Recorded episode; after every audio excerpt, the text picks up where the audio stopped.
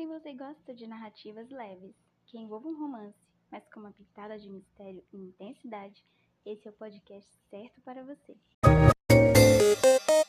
Eu sou Tainara Martins e em quatro episódios vamos ler e falar sobre a narrativa 5 Minutos de José de Alencar.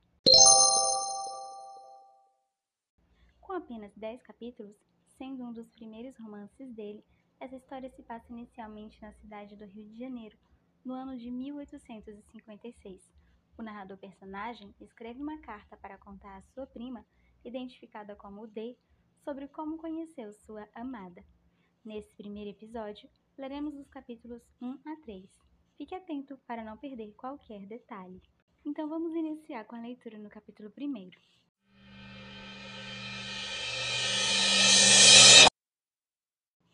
AD é uma história curiosa a que lhe vou contar, minha prima, mas é uma história e não um romance.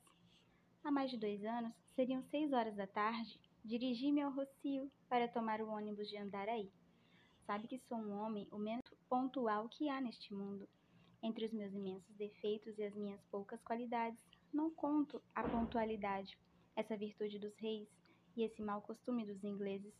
Entusiasta da liberdade, não posso admitir de modo algum que um homem se escravize ao seu relógio e regule as suas ações pelo movimento de uma pequena agulha de aço ou pelas oscilações de uma pêndula.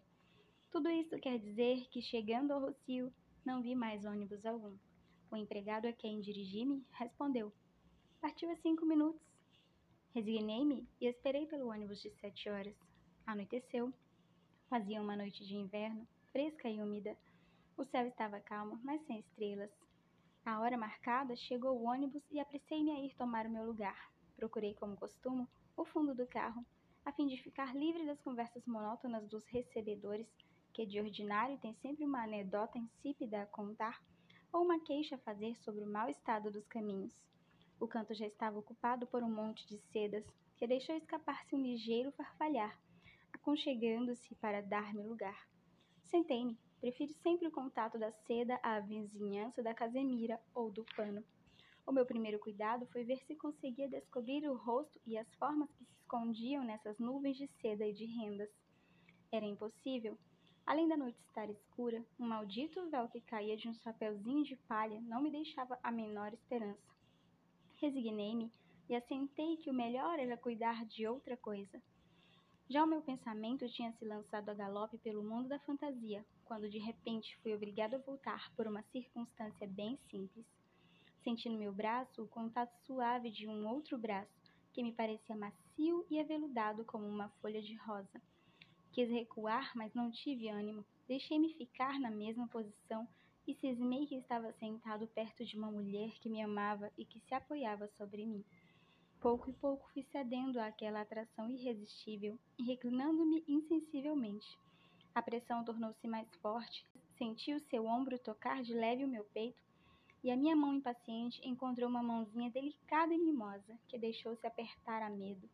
Assim, fascinado ao mesmo tempo pela minha ilusão e por este contato voluptuoso, esqueci-me a ponto que, sem saber o que fazia, Inclinei a cabeça e colei os meus lábios ardentes nesse ombro que estremecia de emoção. Ela soltou um grito, que foi tomado naturalmente como susto causado pelos solavancos do ônibus e refugiou-se no canto. Meio arrependido do que tinha feito, voltei-me como para olhar pela portinhola do carro e, aproximando-me dela, disse-lhe quase ao ouvido: Perdão? Não respondeu. Aconchegou-se ainda mais ao canto. Tomei uma resolução heróica. Vou descer, não a incomodarei mais. Ditas estas palavras rapidamente, de modo que só ela ouvisse, inclinei-me para mandar parar, mas senti outra vez a sua mãozinha que apertava docemente a minha, como para impedir-me de sair. Está entendido que não resisti e que deixei-me ficar. Ela conservava-se sempre longe de mim, mas tinha me abandonado a mão, que eu beijava respeitosamente. De repente veio-me uma ideia. Se fosse feia, se fosse velha, se fosse uma e outra coisa? Fiquei frio e comecei a refletir. Esta mulher que sem me conhecer me permitiu que só se permite ao homem que se ama, não podia deixar com efeito de ser feia e muito feia. Não lhe sendo fácil achar um namorado de dia, ao menos agarrava-se a este que de noite e às cegas lhe proporcionara o acaso. É verdade que essa mão delicada, essa espádua aveludada? Ilusão. Era a disposição em que eu estava. A imaginação é capaz de maiores esforços ainda. Nesta marcha, o meu espírito, em alguns instantes, tinha chegado a uma convicção inabalável sobre a fealdade de minha vizinha. Para adquirir a certeza, renovei o exame que tentara a princípio. Porém, ainda desta vez foi baldado. Estava tão bem envolvida no seu mantelete e no seu véu, que nem um traço do rosto traía o seu incógnito. Mais uma prova. Uma mulher bonita deixa-se admirar e não se esconde como uma pérola dentro da sua ostra. Decididamente era feia, enormemente feia. Nisto ela fez um movimento entreabrindo o seu mantelete e um bafejo suave de aroma de sândalo exalou-se. Aspirei voluptuosamente esta onda de perfume que se infiltrou em minha alma como um eflúvio celeste. Não se admire, minha prima, tenho uma teoria a respeito dos perfumes. A mulher é uma flor que se estuda como a flor do campo, pelas suas cores, pelas suas folhas e, sobretudo, pelo seu perfume. Dada a cor predileta de uma mulher desconhecida, o seu modo de trajar e o seu perfume favorito, ou descobrir com a mesma exatidão de um problema algébrico se ela é bonita ou feia. De todos estes indícios, porém, o mais seguro é o perfume, e isto por um segredo da natureza, por uma lei misteriosa da criação, que não sei explicar. Por que é que Deus deu o aroma mais delicado à rosa, ao heliotrópio, à violeta, ao jasmim, e não a essas flores sem graça e sem beleza que só servem para realçar as suas irmãs? É de certo por esta mesma razão que Deus só dá à mulher linda este tato delicado e sutil, esse gosto apurado que sabe distinguir o aroma o mais perfeito. Já vê, minha prima, porque esse odor de sândalo foi para mim como uma revelação. Só uma mulher distinta, uma mulher de sentimento, sabe compreender toda a poesia desse aroma, desse perfume oriental, desse ratiz do olfato, que nos embala nos sonhos brilhantes das mil e uma noites que nos fala da Índia, da China, da Pérsia, dos esplendores da Ásia e dos mistérios do berço do sol. O sândalo é o perfume das odaliscas de Istambul e das uris do profeta, como as borboletas que se alimentam de mel. A mulher do Oriente vive com as gotas dessa essência divina.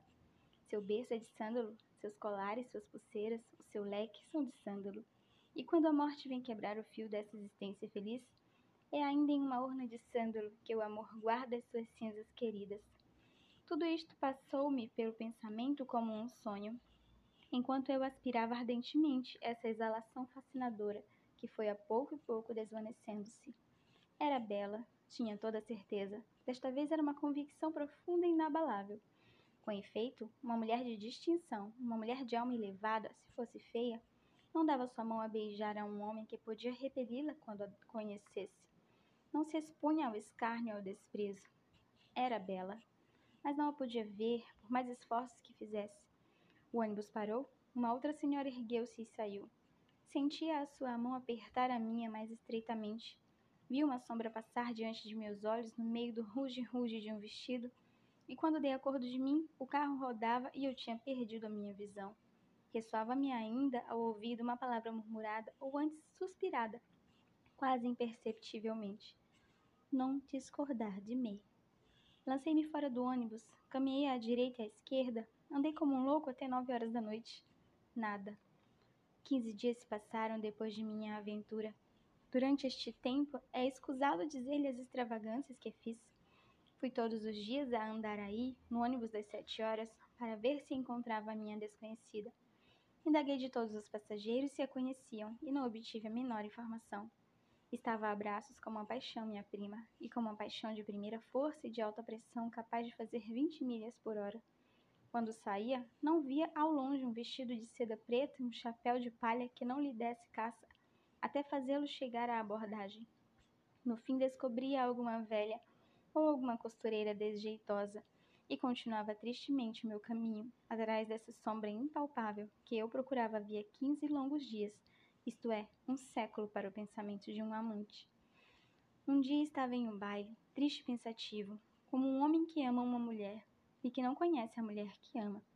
Recostei-me a uma porta e daí via passar diante de mim uma miríade brilhante e esplêndida, pedindo a todos aqueles rostos indiferentes um olhar, um sorriso que me desse a conhecer aquela que eu procurava.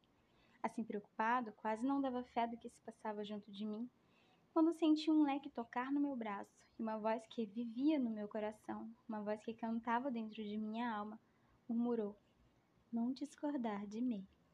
Voltei-me, corri um olhar pelas pessoas que estavam junto de mim e apenas vi uma velha que passeava pelo braço de seu cavalheiro, abanando-se com um leque. Será ela, meu Deus? Pensei eu horrorizado. E por mais que fizesse, os meus olhos não se podiam destacar daquele rosto cheio de rugas. A velha tinha uma expressão de bondade e de sentimento que devia atrair a simpatia. Mas naquele momento, essa beleza moral que iluminava aquela fisionomia inteligente pareceu-me horrível e até repugnante. Amar quinze dias uma sombra, sonhá-la bela como um anjo, e por fim encontrar uma velha de cabelos brancos, uma velha coquete e namoradeira? Não, era impossível. Naturalmente, a minha desconhecida tinha fugido antes que eu tivesse tempo de vê-la. Essa esperança consolou-me, mas durou apenas um segundo.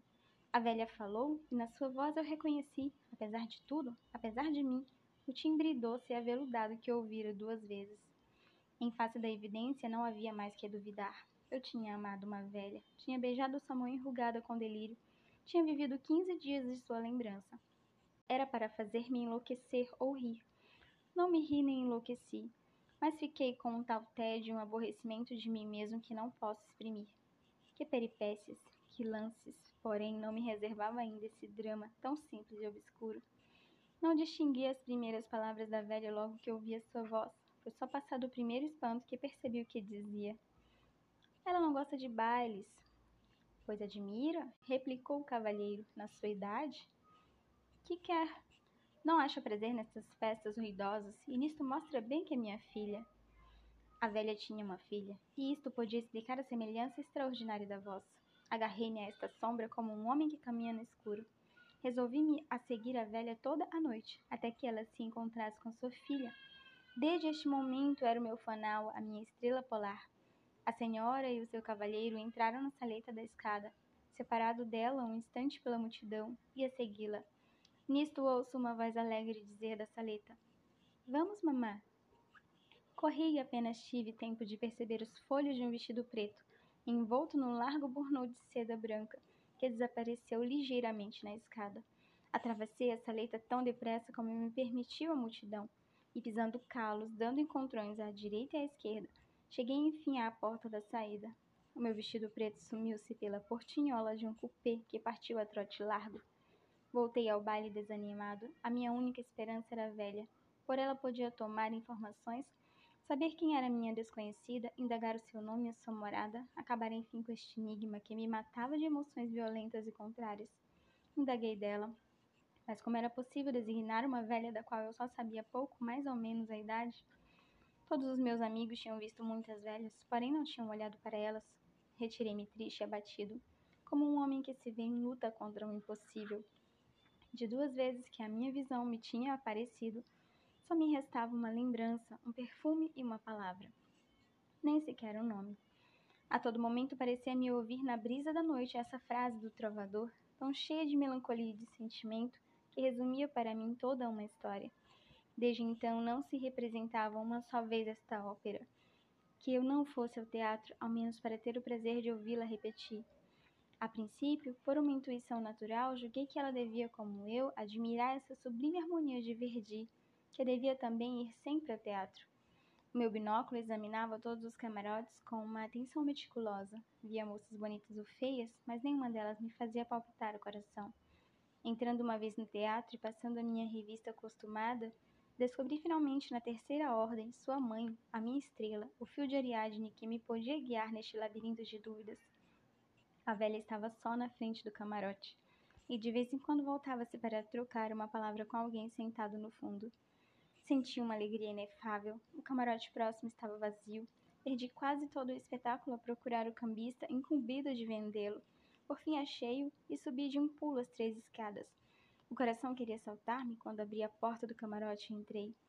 Não me tinha enganado. Junto da velha vi um chapeuzinho de palha com um véu preto rossegado que não me deixava ver o rosto da pessoa a quem pertencia. Mas eu tinha adivinhado que era ela, e sentia um prazer indefinível em olhar aquelas rendas e fitas que me impediam de conhecê-la, mas que ao menos lhe pertenciam. Uma das fitas do chapéu tinha caído do lado do meu camarote. E, em risco de ser visto, não pude suster-me e beijei-a a furto. Representava-se a Traviata, e era o último ato, o espetáculo ia acabar e eu ficaria no mesmo estado de incerteza. Arrastei as cadeiras do camarote, tossi, deixei cair o binóculo, fiz um barulho insuportável para ver se ela voltava o rosto. A plateia pediu silêncio, todos os olhos procuraram conhecer a causa do rumor, porém ela não se moveu, com a cabeça meio inclinada sobre a coluna, em uma lânguida inflexão. Parecia toda entregue ao encanto da música. Tomei um partido, encostei-me à mesma coluna e em voz baixa balbuciei estas palavras: Não me esqueço. Estremeceu e, baixando rapidamente o véu, aconchegou ainda mais o largo burnu de cetim branco. Cuidei que ia voltar-se, mas enganei-me. Esperei muito tempo e debalde. Tive então um movimento de despeito e quase de raiva. Depois de um mês que eu amava sem esperança, que eu guardava maior fidelidade à sua sombra, ela me recebia friamente. Revoltei-me. Compreendo agora, disse eu em voz baixa e como falando a um amigo que estivesse a meu lado. Compreendo porque ela me foge, porque conserva esse mistério. Tudo isso não passa de uma zombaria cruel, de uma comédia em que eu faço papel de amante ridículo. Realmente é uma lembrança engenhosa.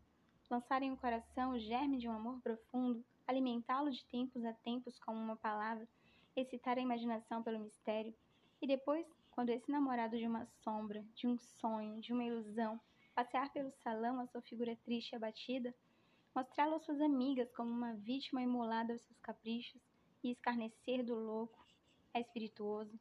O orgulho da mais aidosa mulher deve ficar satisfeito. Enquanto eu proferia estas palavras, repassadas de todo o fel que tinha no coração, a Charton modulava com a sua voz sentimental essa linda área final da traviata interrompida por ligeiros acessos de uma tosse seca. Ela tinha curvado a cabeça e não sei se ouvia o que eu lhe dizia ou o que a Charton cantava. De vez em quando as suas espáduas se agitavam com um tremor convulsivo que eu tomei injustamente por um movimento de impaciência.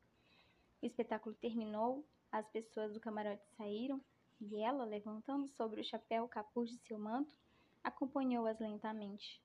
Depois, fingindo que se tinha esquecido de alguma coisa, tornou a entrar no camarote e estendeu-me a mão. Não saberá nunca o que me fez sofrer, disse-me com a voz trêmula. Não pude ver-lhe o rosto.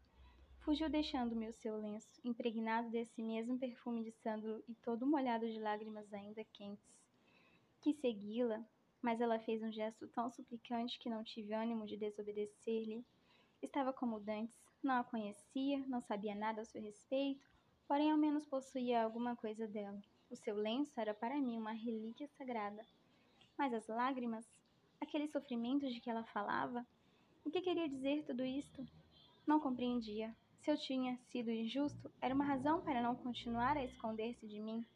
O que queria dizer este mistério que parecia obrigada a conservar? Todas essas perguntas e as conjecturas a elas davam lugar não me deixaram dormir. Passei uma noite de vigília a fazer exposições, cada qual mais desarrazoada. Recolhendo-me no dia seguinte, achei em casa uma carta. Antes de abri-la, conheci que era dela, porque ele tinha imprimido esse suave perfume que a cercava como uma auréola. Eis o que dizia: Julga mal de mim, meu amigo. Nenhuma mulher pode escarnecer de um nobre coração como o seu. Se me oculto, se fujo, é porque há uma fatalidade que a isto me obriga. E só Deus sabe quanto me custa esse sacrifício, porque eu amo. Não devo ser egoísta e trocar sua felicidade por um amor desgraçado. Esqueça-me. Sei.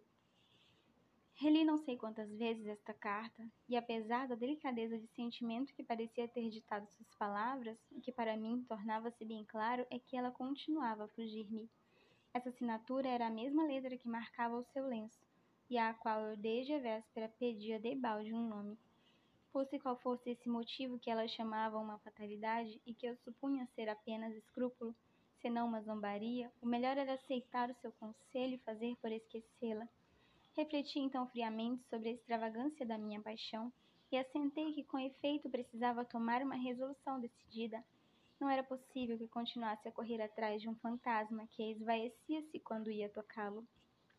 Aos grandes males, os grandes remédios, como diz Hipócrates, Resolvi fazer uma viagem. Mandei selar o meu cavalo, meti alguma roupa em um saco de viagem, embrulhei-me no meu capote e saí, sem me importar com a manhã de chuva que fazia.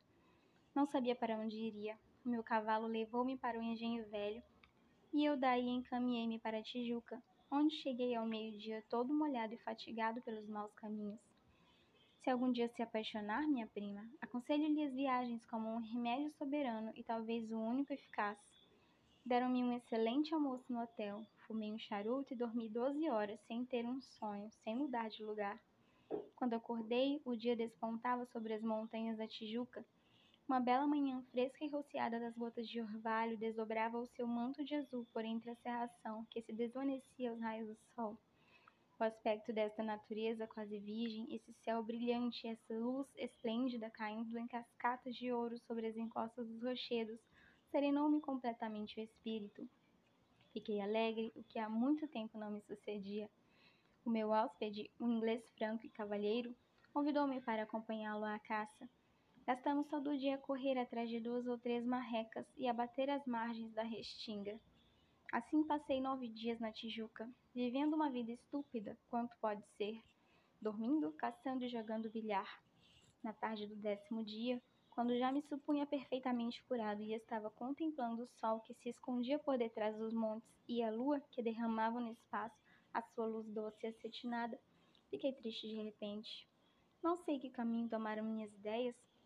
O caso é que daí a pouco descia a serra no meu cavalo, lamentando esses nove dias que talvez me tivessem feito perder para sempre a minha desconhecida. Acusava-me de infidelidade, de traição. A minha fatuidade dizia-me que eu devia ao menos ter lhe dado o prazer de ver-me. Que importava que ela me ordenasse que a esquecesse? Não me tinha confessado que me amava, e não devia eu resistir e vencer essa fatalidade contra a qual ela, fraca mulher, não podia lutar? Tinha vergonha de mim mesmo. Achava-me egoísta, covarde, refletido e revoltava-me contra tudo, contra o meu cavalo que me levara à Tijuca e o meu hóspede cuja amabilidade ali me havia demorado. Com esta disposição de espírito, cheguei à cidade, mudei de traje e ia sair quando meu moleque deu-me uma carta. Era dela. Causou-me uma surpresa misturada de alegria e de remorso. Meu amigo, sinto-me com coragem de sacrificar o meu amor à sua felicidade, mas ao menos deixe-me o consolo de amá-lo. Há dois dias que espero de balde vê-lo passar e acompanhá-lo de longe com um olhar. Não me queixo. Não sabe nem deve saber em que ponto de seu caminho o som de seus passos faz palpitar um coração amigo. Parto hoje para Petrópolis, donde voltarei breve. Não lhe peço que me acompanhe, porque devo ser-lhe sempre uma desconhecida, uma sombra escura que passou um dia pelos sonhos dourados de sua vida. Entretanto, eu desejava vê-lo ainda uma vez, apertar a sua mão e dizer-lhe adeus para sempre. C. A carta tinha data de 3. Nós estávamos a 10. Havia oito dias que ela partira para Petrópolis e que me esperava. No dia seguinte, embarquei na prainha e fiz essa viagem da Bahia tão pitoresca, tão agradável e ainda tão pouco apreciada. Mas então a majestade dessas montanhas de granito, a poesia desse vasto seio de mar, sempre alisado como um espelho, os grupos de ilhotas graciosas que bordam a baía, nada disso me preocupava. Só tinha uma ideia: chegar. E o vapor caminhava menos rápido do que o meu pensamento. Durante a viagem, pensava nessa circunstância que a sua carta me revelara e fazia-me por lembrar de todas as ruas por onde costumava passar para ver se adivinhava aquela onde ela morava e de onde todos os dias me via sem que eu suspeitasse. Para um homem como eu, que andava todo dia desde a manhã até a noite, a ponto de merecer que a senhora, minha prima, me apelidasse de judeu errante. Este trabalho era improfícuo. Quando cheguei a Petrópolis, eram cinco horas da tarde, estava quase noite. Entrei nesse hotel suíço, ao qual nunca mais voltei, e enquanto me serviam um magro jantar, que era o meu almoço, tomei informações. Tem subido estes dias muitas famílias? Perguntei eu ao criado. Não, senhor. Mas há coisa de oito dias não vieram da cidade duas senhoras? Não estou certo. Pois indague, que preciso saber e já. Isto o ajudará a obter informações. A fisionomia sisuda do criado expandiu-se ao tinir da moeda e a língua adquiriu a sua elasticidade natural. Talvez o senhor queira falar de uma senhora já idosa que veio acompanhada de sua filha? É isso mesmo. A moça parece-me doente, nunca a vejo sair. Onde está morando? Aqui perto, na rua de. Não conheço as ruas de Petrópolis. O melhor é acompanhar-me e vir mostrar-me a casa. Sim, senhor. O criado seguiu-me e tomamos por uma das ruas agrestes da cidade alemã.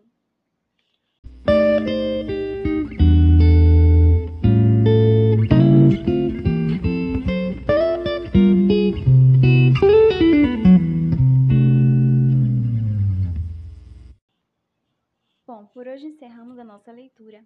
Será que o nosso herói conseguirá encontrar sua amada? Será que irão finalmente se conhecer?